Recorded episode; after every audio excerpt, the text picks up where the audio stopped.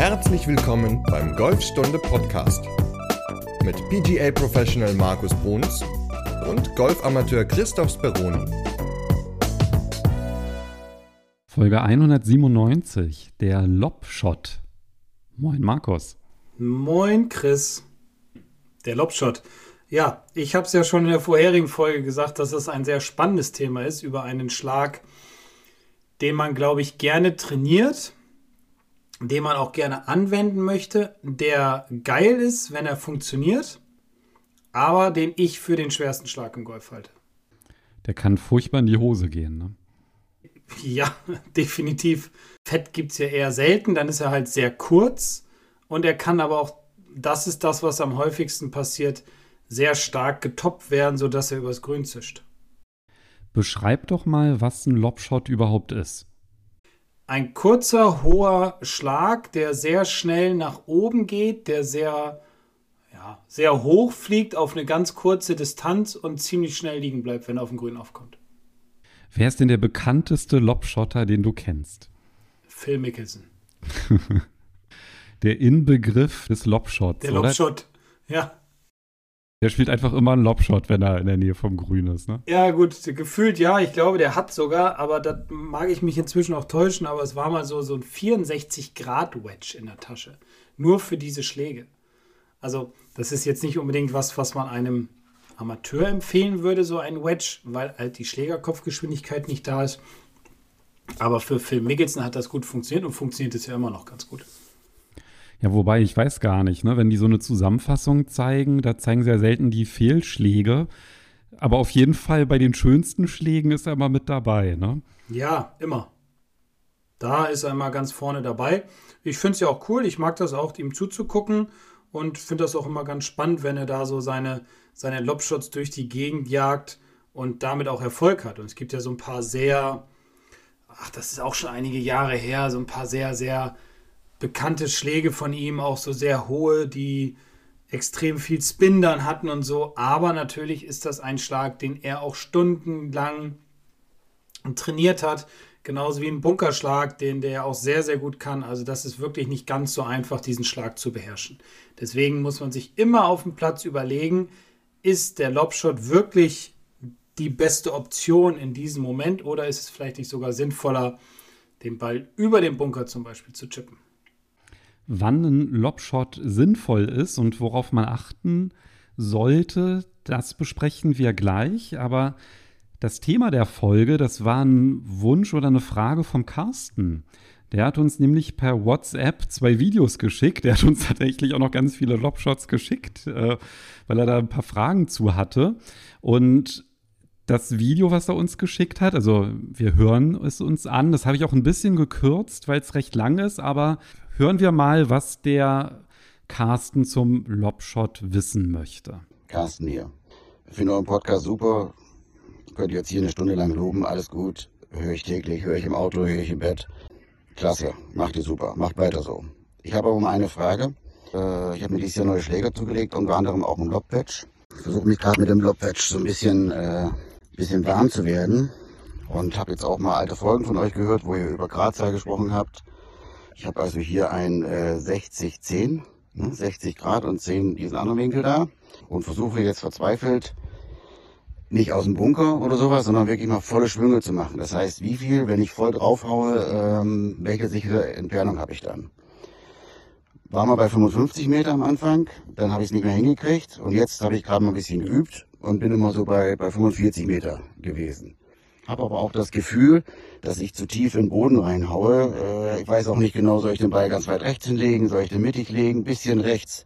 Also Ball, Balllage, Markus, ne, ist ja immer dein Thema. Ähm, vielleicht kannst du mal einen Podcast machen oder auch ein Video ähm, mit dem Lobwedge, volle Schwünge, Balllage und sowas alles. Ne? Man sieht immer so Pitches, ja, mal lockert hier und mal lockert da, ein bisschen chippen, aber mal so einen vollen Schwung mit einem Lobwedge. Das finde ich gut. Ich grüße euch. Bis später. Ciao. Ja, Markus, was sagst du denn?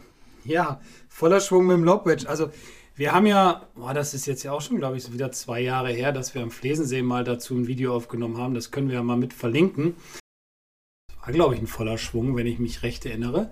Also, Ja, es ist, wie gesagt, voller Schwung mit dem Lobwedge. Ähm, dann sprach Carsten auch von jetzt 45 Metern, dann früher waren es 55 Meter, auch von der Ballposition und so weiter.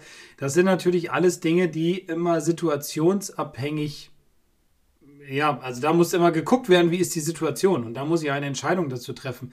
Also ein voller Schlag mit dem Lobwedge geht natürlich extrem steil hoch, bleibt schnell liegen, wenn ich dann auch noch diese Lobshot-Technik anwende und ich muss es aber tatsächlich extremst viel trainieren. Das ist meine Auffassung davon weil alle Komponenten, alle Parameter müssen wunderbar passen. Ansonsten kann aus dem vollen Schlag mal ein schnell voll getoppter Schlag werden, der, keine Ahnung, 80, 90 Meter übers Grün schießt. So, und das ist ja nicht der Sinn der ganzen Geschichte. Deswegen weiß ich gar nicht, ob es immer so sinnvoll ist, so ein volles Lobwedge zu hauen, so wie die Jungs das im Fernsehen machen. Ich meine, die trainieren stundenlang.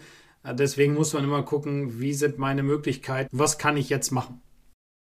Du hast ja schon eingangs gesagt, der Lobshot ist so ziemlich der schwierigste Schlag, den es gibt. Und ein Schlag wird ja auch dann per se schwieriger, wenn die Bewegung größer wird. Also kleine Bewegung, besserer Ballkontakt, konstanterer Ballkontakt, größere Bewegung, mehr Kompensationsbewegungen, habe ich halt meistens nicht ganz so viel Konstanz. Also deswegen stellt sich ja wirklich erstmal die Frage, so ein Lobshot mit vollem Schwung, was wären denn da überhaupt Situationen, in denen das sinnvoll wäre? Also ich überlege jetzt gerade so eine Distanz von 55 Metern, da würde ich, also ich persönlich würde da niemals auf die Idee kommen, Lobshot zu spielen. Ich auch nicht. Also deswegen weiß ich gar nicht, ob der Lobshot, ja, also, Entschuldigung, bisschen Frosch im Hals. 55 Meter ist für mich keine Distanz, um einen Lobshot zu spielen. Eine Distanz für einen Lobshot wäre bei mir zum Beispiel, ich sag mal, ich liege 5 bis 10 Meter von der Bunkerkante entfernt. Ich muss über dem Bunker auf ein höher gelegenes Grün und die Fahne steht vielleicht maximal 5 Meter hinter der Bunkerkante. Also sagen wir mal, hätte ich ungefähr 30 Meter. Muss den Ball aber schnell zum Liegen kriegen. Ja, also ansonsten könnte es vielleicht hinter der Fahne bergab gehen oder sowas. Das ist für mich eine Situation, wo ich einen Lobshot anwenden kann.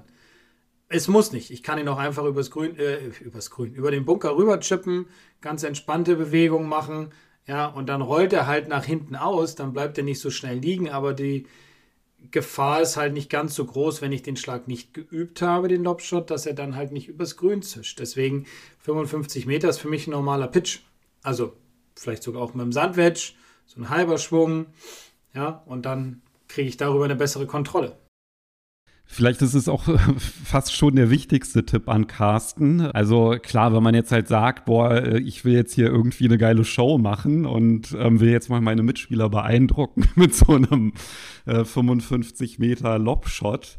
Okay, ja, aber ähm, wie du es gerade gesagt hast, das Risiko ist halt extrem hoch, dass da irgendetwas schief geht.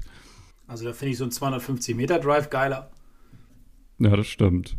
Also ich. Oder bei einem schlechten Schlag nicht rumzumeckern. Das finde ich noch besser. Das ist noch beeindruckender, ne? Ja. Oder keine Ahnung. Es gibt viele andere Dinge. Ich finde den Lobshot echt schwer, muss ich sagen. Ich tue mich da auch manchmal schwer mit, weil ich ihn jahrelang nicht mehr trainiert habe.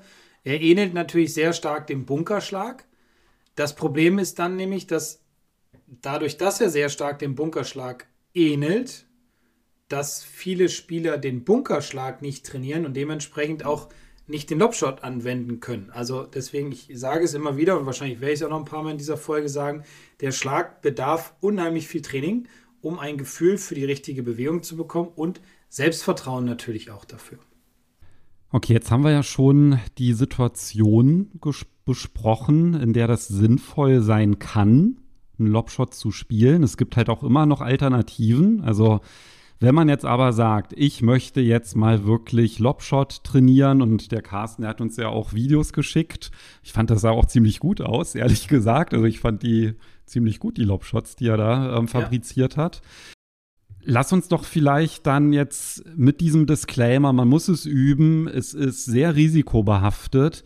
Lass uns doch einfach mal Schritt für Schritt durchgehen, was ich beim Lobshot beachten sollte und lass uns vielleicht direkt mal mit der Schlägerwahl anfangen. Muss das immer ein Lobwedge sein, um einen Lobshot zu spielen? Nur weil in beiden Wörtern das Wort Lob vorkommt, muss es nicht sein. Man kann es auch mit dem Sandwedge spielen oder den Lobshot kann man auch mit dem Sandwedge spielen. Äh, kommt immer auf den Spieler drauf an, was hat er für ein Loft im Schläger. Also wir können ja einfach mal beim Lobwedge bleiben in dieser Folge. Also man kann aber auch beide Schläger nehmen. Okay, aber sag doch mal vielleicht, wie viel Grad hatten so ein Lob-Wedge? Weil das weiß vielleicht auch nicht jeder. 58 hm, oder 60 Grad. Und dann gibt es aber auch manchmal so Exoten, die haben sogar noch mehr, ne? Ja, das das, was ich vorhin gesagt hatte. Es gibt auch manchmal Exoten mit 64 Grad oder 62 Grad. Meins hat 58, damit bin ich total glücklich und zufrieden. Es hat genug Winkel, um alle möglichen Schläge machen zu können. Okay, also Ziel des Lobshots ist, einen Ball zu spielen, der sehr schnell in die Höhe steigt, fast genauso schnell wieder runterkommt. Und der Vorteil davon ist, dadurch, dass der so steil hoch und runter gekommen ist, rollt der so gut wie gar nicht. Also der kommt auf und liegt da direkt.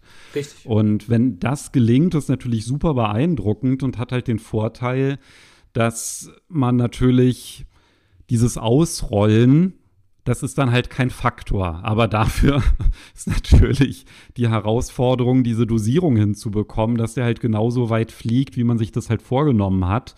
Und das sind dann halt auch eher die kürzeren Distanzen, die du angesprochen hast. Also maximal vielleicht so 35 Meter oder so. Ansonsten wird es halt wirklich schwierig.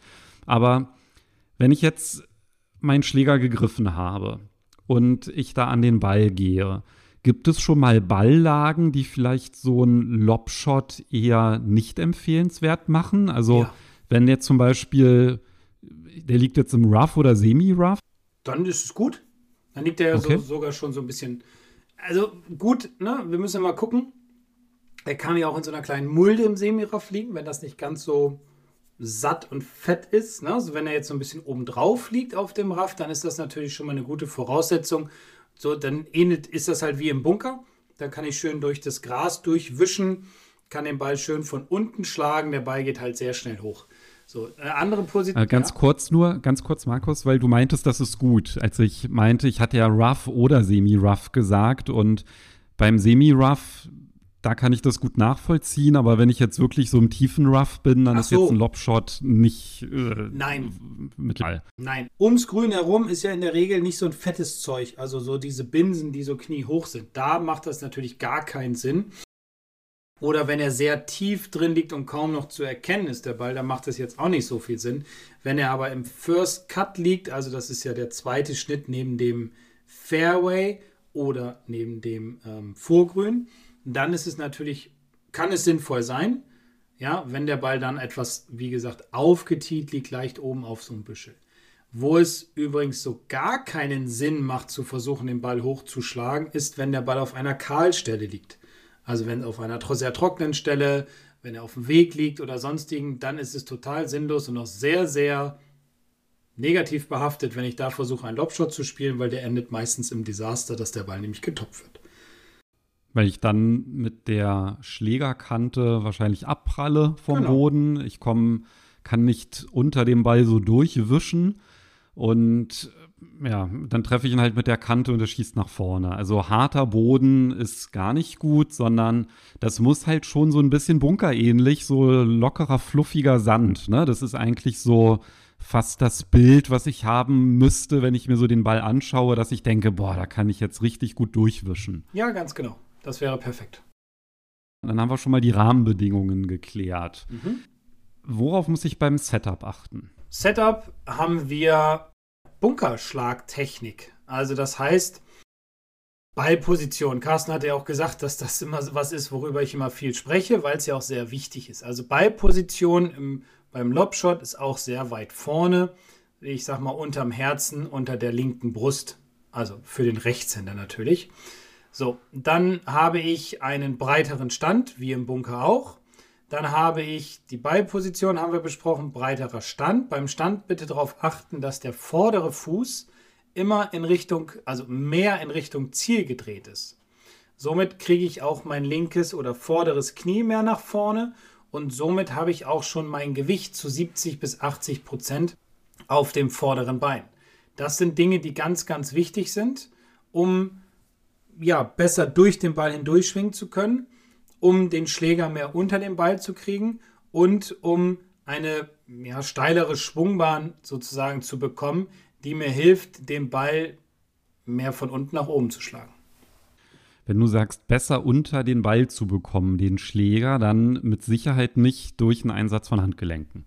Weniger, wobei die Handgelenke natürlich auch oder die Hände, sagen wir mal so, auch sich bewegen dürfen.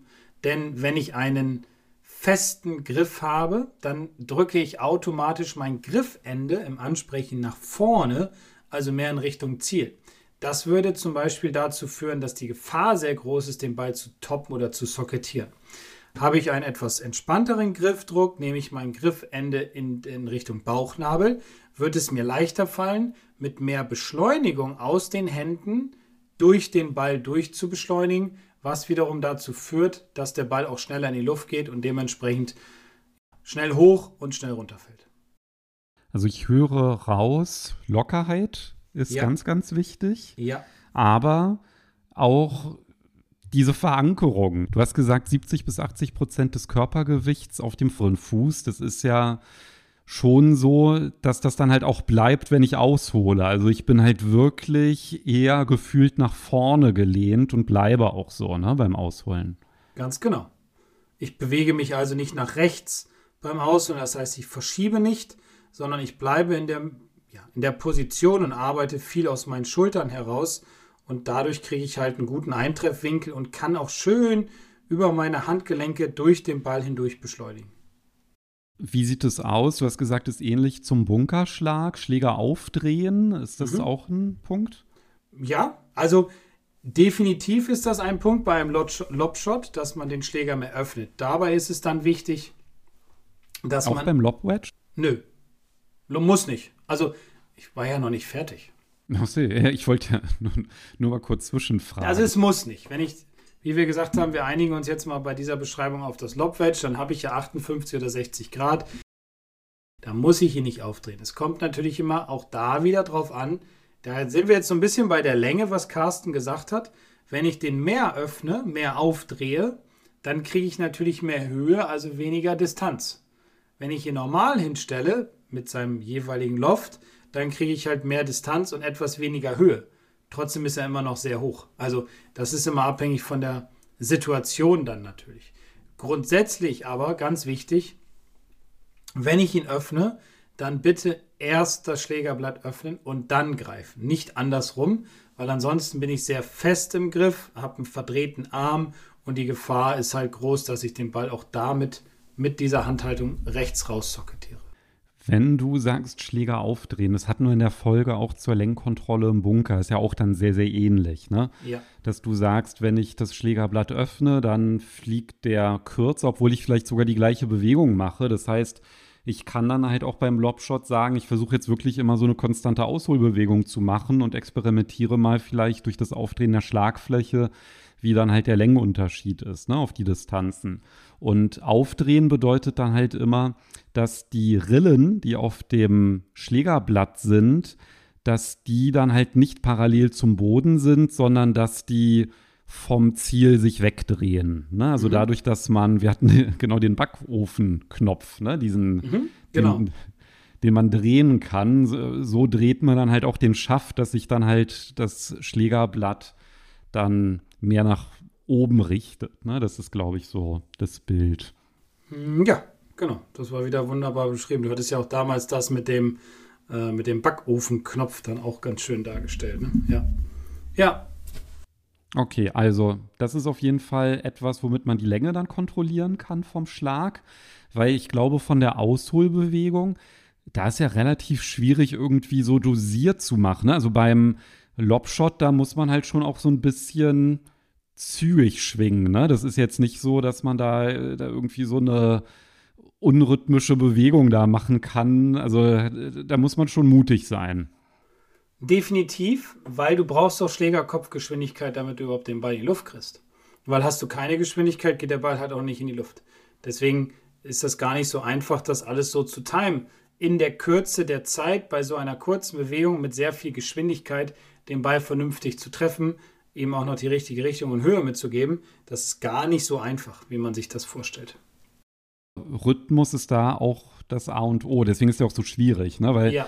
ich muss ja irgendwie ruhig aufschwingen, damit ich da halt nicht mein Körpergewicht weg vom Ziel irgendwie, dass ich da wegkippe nach hinten, sondern ich muss ja wirklich richtig stabil stehen. Also da brauche ich ja eine gewisse Ruhe in der Bewegung, aber dann trotzdem diese Explosivität, dass ich da, sage ich mal, selbstbewusst durch den Ball dann auch durchbeschleunige, ne? Ja.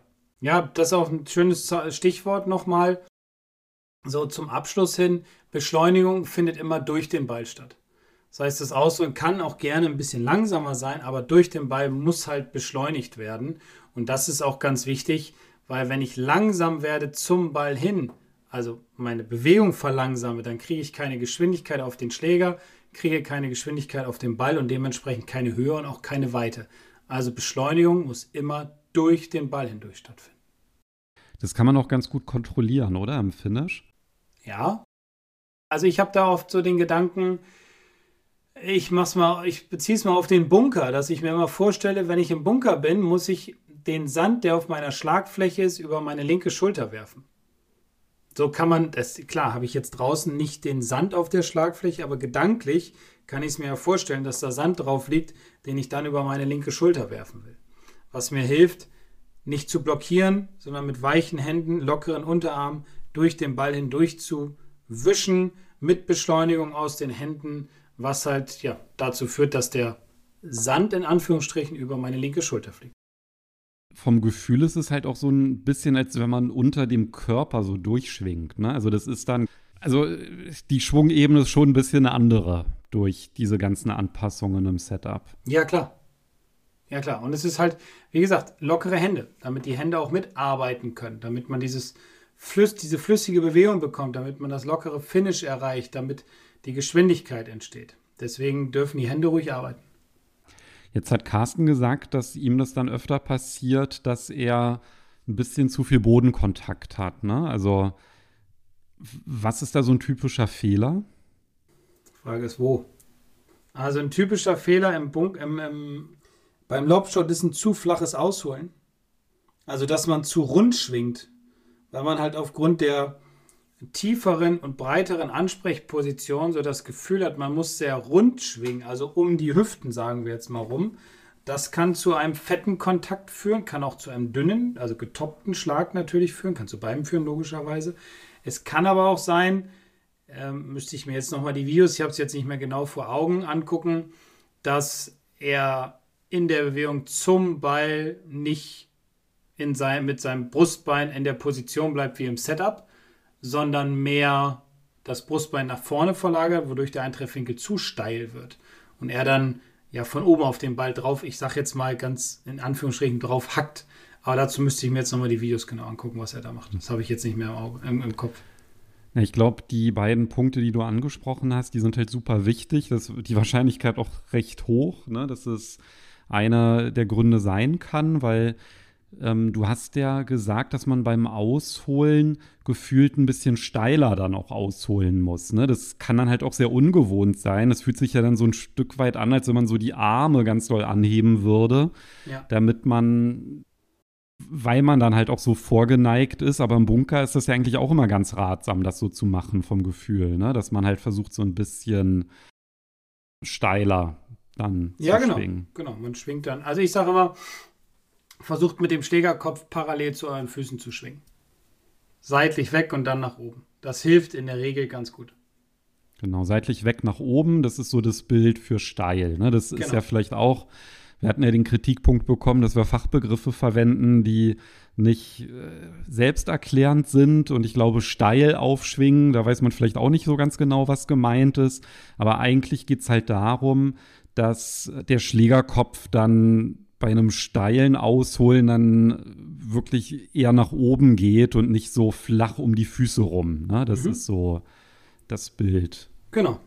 Also flach um die Füße nicht gut, sondern eher steil nach oben. Sehr schön. Schön steil nach oben mit einem und dann passt das. Soundeffekt. Ja, genau.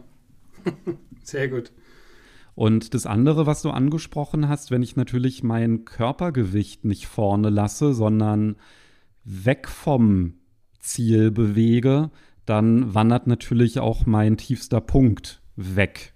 in diese mhm. Richtung. Ne? Und mhm. also wenn ich jetzt nicht im gleichen Maße nach vorne gehe, dann kann es mal zufällig klappen, ne? weil ich dann halt ganz viel Gewichtsverlagerung mache, aber ich habe natürlich eine viel höhere Konstanz, wenn ich da einfach stabi eine stabile Basis habe. Ja, genau. Stabilität, Hände arbeiten, unterm Körper durchschwingen, das führt dazu, dass der Lobshot in der Regel gut funktioniert. Aber ganz, ganz viel üben. Ja, auf jeden Fall. Und nicht mal spontan auf dem Platz ausprobieren, weil man jetzt gerade mal die Folge gehört. Nein, nein, nein, nein. Immer aufs Übungsgrün, immer aufs Puttinggrün, äh, aufs Quatsch, aufs Pitchinggrün. Entschuldigung, nicht vom Puttinggrün, natürlich vom Pitchinggrün. Ja, das, oh Gott, bloß nicht aufs Puttinggrün, sonst kriege ich Ärger. Definitiv viel üben, ganz viel Vertrauen erarbeiten und auch überlegen, ob es wirklich sinnvoll ist, in der jeweiligen Situation diesen Schlag zu spielen oder ob es nicht eine einfachere Variante gibt, ja, um den Schlag halt da wegzukriegen. Das angesprochene Video, in dem du diesen wunderbaren Schlag vormachst, der ist dir auch der ziemlich gut gelungen. Wir haben auch nur einen aufgenommen, also hat gleich perfekt geklappt, hast anscheinend viel geübt vorher. Den verlinke ich in der Podcast-Beschreibung. Das heißt, wenn ihr das nochmal alles in Ruhe nachvollziehen wollt und euch auch anschauen wollt, wie Markus einen wunderschönen Lobshot spielt am Flesensee, dann klickt in der Podcast-Beschreibung auf den entsprechenden Link zum Video und guckt euch das Ganze nochmal an. Und da haben wir auch noch im Blogbeitrag auch eine Schritt-für-Schritt-Anleitung. Da sind auch nochmal diese ganzen Punkte, die wir angesprochen haben, auch nochmal schriftlich zusammengefasst. Ja, perfekt. Und das Video stammt aus deinem Online-Kurs Perfekt Pitchen. Super. Wenn du das sagst, dann ist das so. Ja, ich glaube, das ist in dem Kurs drin. Ja, ist doch gut. Sehr schön. Und da sind dann auch viel einfachere Lösungen in dem Kurs als dieser Lobshot, aber der Vollständigkeit halber stellst du den da auch vor, ne? Ja, ja. Der ist da mit bei. Als kleines Goodie. Bonbon. Bonbon, genau. Hast du ansonsten noch irgendwelche Tipps zum Lobshot? Nein. Ich habe nur noch den Ausblick auf Folge 198. Na dann schieß mal los. Ja, schießen, genau. Losschießen, darum geht es ja auch. Nämlich, wie ich finde, auch immer wieder ein, ein cooles Thema, Taktikthema, Schlägerwahl vom Tee. Äh, immer Driver, oder? Ja, man kann aber auch mal den Putter nehmen, mal als Abwechslung. Das war jetzt Sarkasmus, Entschuldigung. Ja, vielleicht Martin Borgmeier, aber ja, genau. es gibt auf jeden Fall viele Optionen und die besprechen wir mal. Genau. Ich freue mich sehr auf, so, auf das Thema, weil ich finde, wie gesagt, es ist ein cooles Thema und ich mag das halt über Themen vom Platz zu sprechen oder die platznah sind. Na, dann hören wir uns nächste Woche wieder. Genau, also bis nächste Woche. Bis dann, tschüss. Ciao.